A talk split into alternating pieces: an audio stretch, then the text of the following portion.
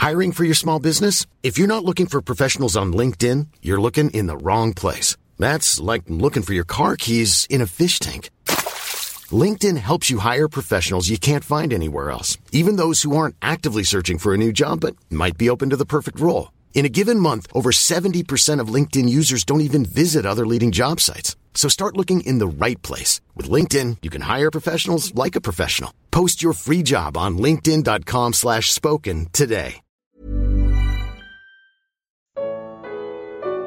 Preciso defender minha reputação. Colossenses 3. Comentário de Mário Persona. Nos versículos anteriores, nós tínhamos visto de um de um despir, um ato de despir uh, posicional.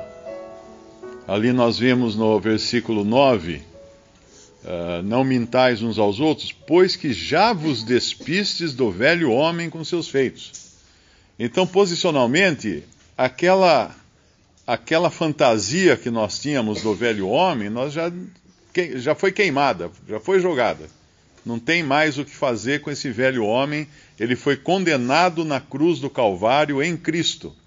Às vezes algum, alguém me escreve perguntando se uh, a lei não é mais válida, se a lei acabou. Acabou a lei, a lei dada por Deus no Antigo Testamento. Eu respondo que não.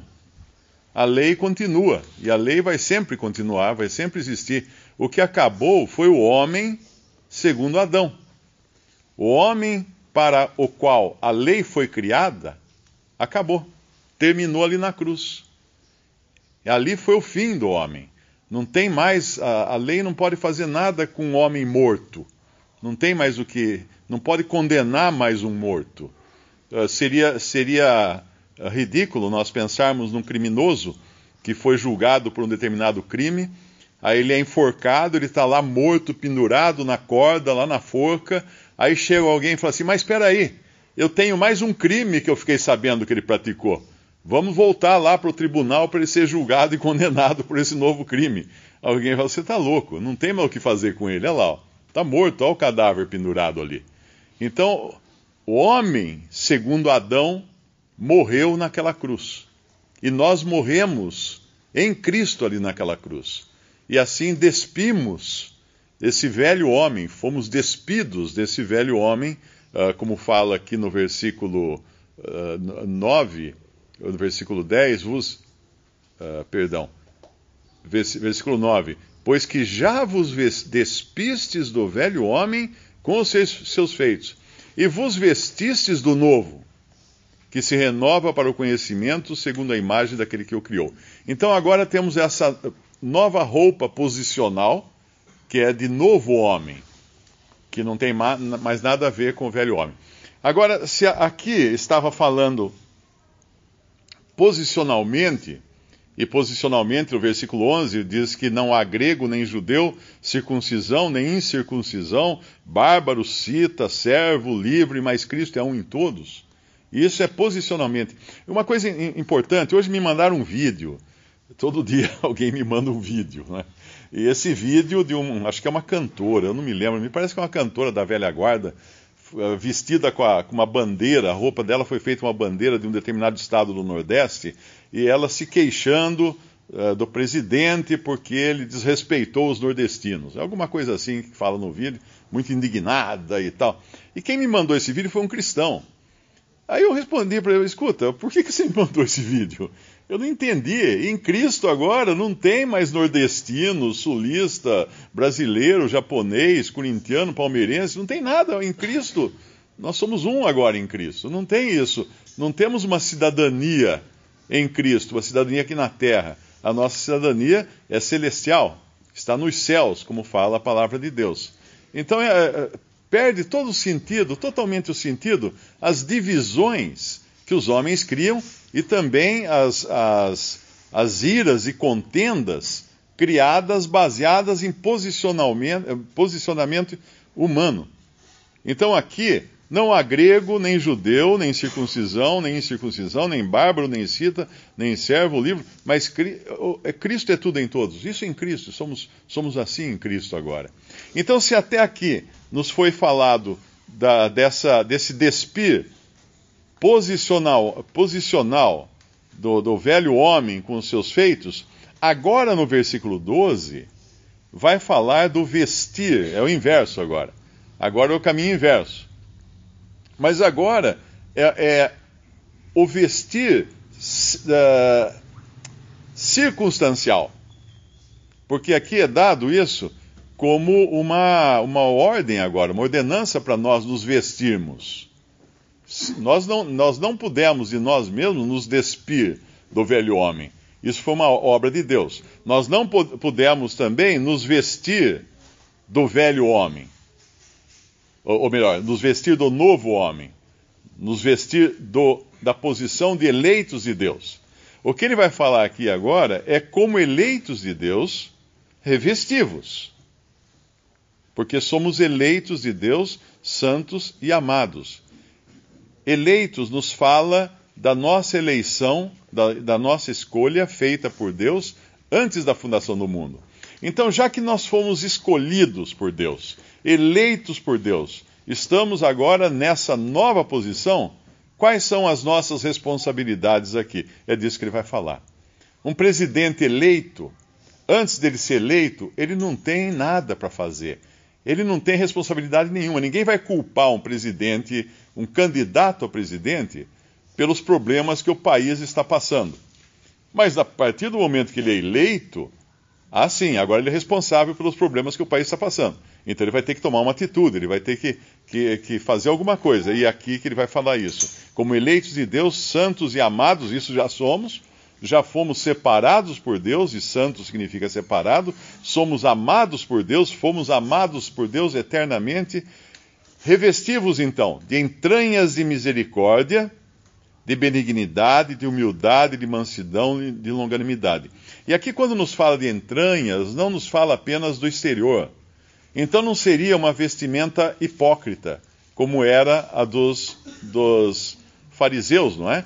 Que o Senhor Jesus chamava de, de túmulos caiados em um determinado momento, em outro momento ele falava de sepulcros, que, que os homens andam sobre ele, sepulcros na grama, que os homens andam sobre eles sem saber que estão ali esses sepulcros. Essas eram as duas características dos fariseus. Uma é que exteriormente eles queriam mostrar que estavam caiados, que estavam limpinhos, estavam bonitos, estavam totalmente pintados de novo, mas tinha ossos lá dentro, como um sepulcro, como um, túmulo, né? uma tumba pintada de branco por fora.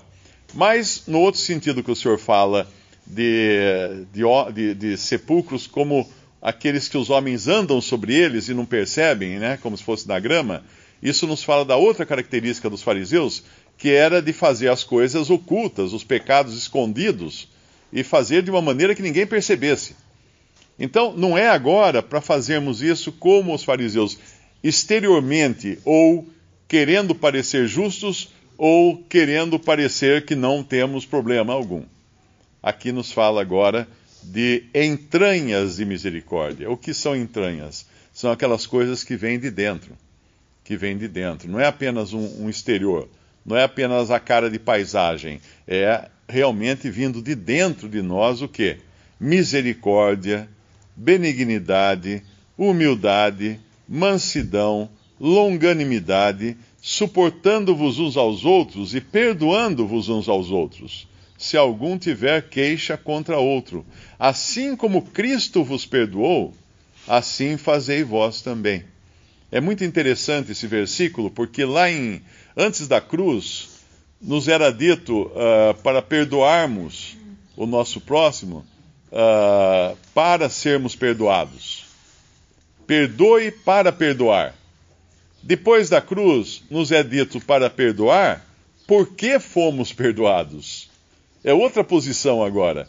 Nós não perdoamos mais para sermos perdoados. Nós não recebemos o perdão de Deus como uma recompensa pelo modo como nós perdoamos o nosso próximo. Mas nós agora perdoamos o nosso próximo porque Deus já nos perdoou em Cristo. Já temos o perdão completo. E como consequência disso, perdoamos o nosso próximo. E aqui, quando fala no versículo uh, suportando-vos uns aos outros e perdoando-vos uns aos outros, se algum tiver queixa contra outro, uh, é, muito, é muito interessante que nós uh, sempre procuramos defender a nossa, a nossa reputação, não é? É uma coisa que todo ser humano tem por natureza, querer defender a nossa reputação. Mas vamos, pensar assim um pouquinho: que reputação que eu tenho? Nenhuma. Nenhuma reputação.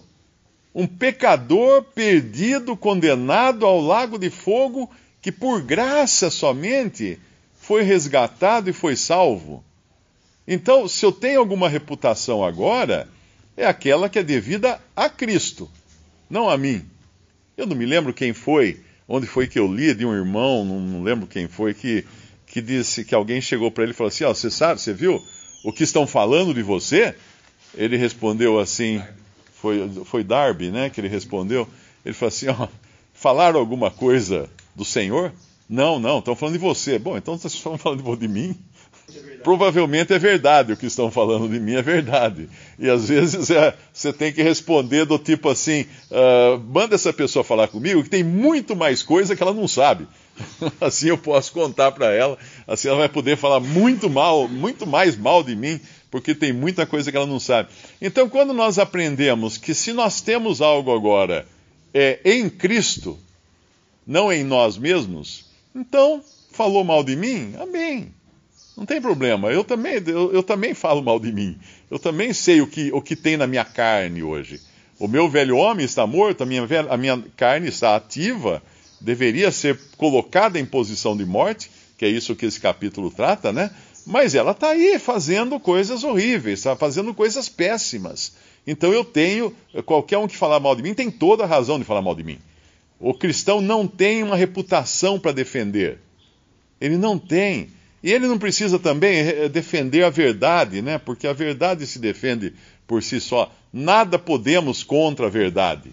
A palavra de Deus fala. Nada, ninguém pode contra a verdade. Ninguém pode uh, nada contra Deus, porque a verdade é absoluta. Então, isso aqui agora são essas, eh, essas atitudes com as quais nós nos revestimos agora. São atitudes, são comportamentais são maneiras, eh, é como se nós fôssemos, eh, vamos dizer assim, um, militar, não é? E nós chegamos em casa e com a nossa roupa de passeio e tudo mais, e agora nós nos vestimos de, da farda, colocamos uma arma na cintura, colocamos um rádio pendurado na, no ombro, aí nós estamos agora vestidos para o nosso trabalho de militar. Então Deus manda que nós nos, nos vistamos com essas características, com esses equipamentos agora, para levarmos a vida aqui no mundo.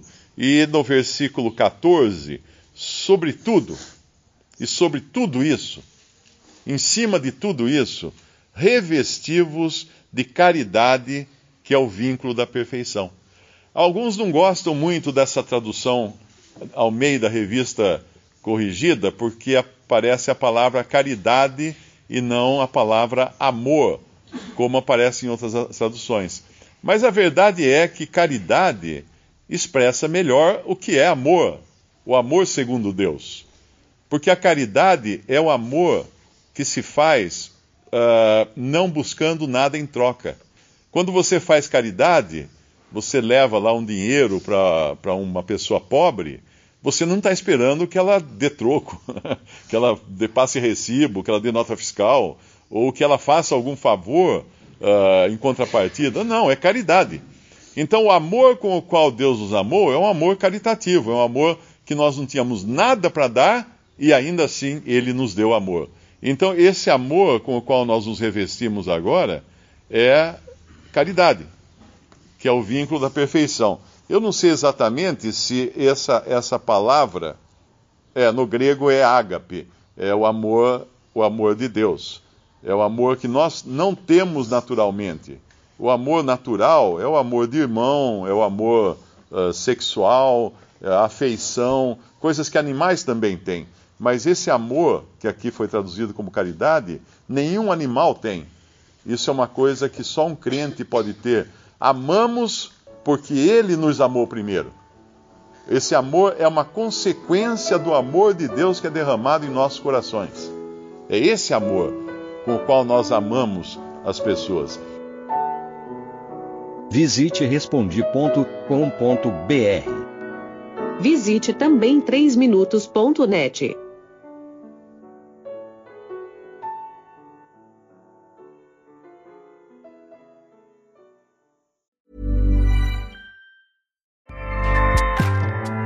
ACAST powers the world's best podcasts. Here's a show that we recommend. The Real Housewives is a guilty pleasure for most, but if you're looking to not feel guilty about that pleasure, tune in to Everything Iconic with me, Danny Pellegrino, where I break down all the messy moments and behind the scenes antics of Bravo's popular franchise. And on Everything Iconic, I also interview celebrity guests like Kelly Ripa, Kiki Palmer, Drew Barrymore, Cameron Diaz, and more about their guilty pleasures, their past work, and so much more. So if you're pop culture obsessed and find yourself watching way too much reality TV like me, tune in to Everything Iconic with Danny Pellegrino wherever you listen to podcasts. ACAST helps creators launch, grow, and monetize their podcasts everywhere. ACAST.com.